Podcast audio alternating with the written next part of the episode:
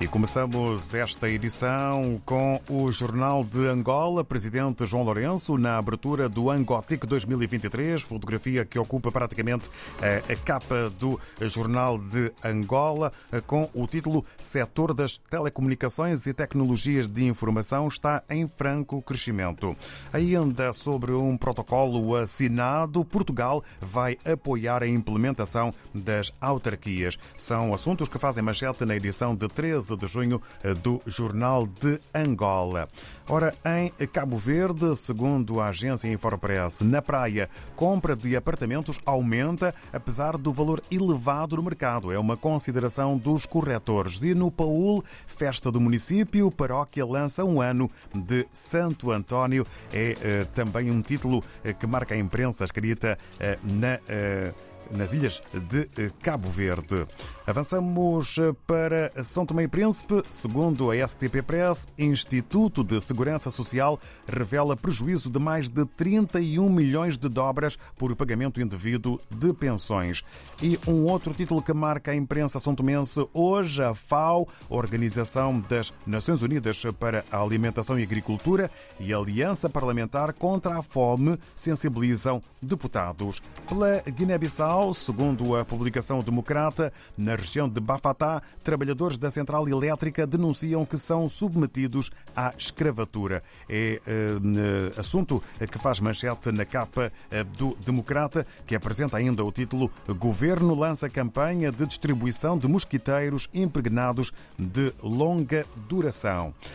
No Brasil, temos o Estadão hoje sobre economia, letras garrafais para o título Efeito China. Retomada eh, beneficia frigoríficos no Brasil, mas afeta mineração e celulose. Entenda, é o que refere eh, o Estadão com este título. Avançamos ainda para um outro título e assunto sobre a palavra corte, maioria do Tribunal Supremo Federal vota contra bancos em ação que pode render bilhões ao governo.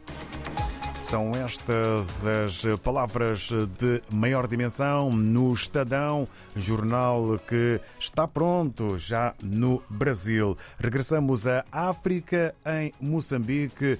Temos hoje as palavras do editor Moamine Benjamin. Estamos no semanário Profundos para saber o que podemos ler na mais recente edição. Um bom dia. Bom dia. Começamos com a notícia segundo a qual municípios de Nhamatanda, em Sofala, província central de Moçambique, comemoram 85 anos da vila com lamento de insuficiência de água e pontes para o acesso de zonas onde os serviços sociais estão localizados. Os hospitais, escolas, mercados estão em margens separadas pelo rio Nhamatanda.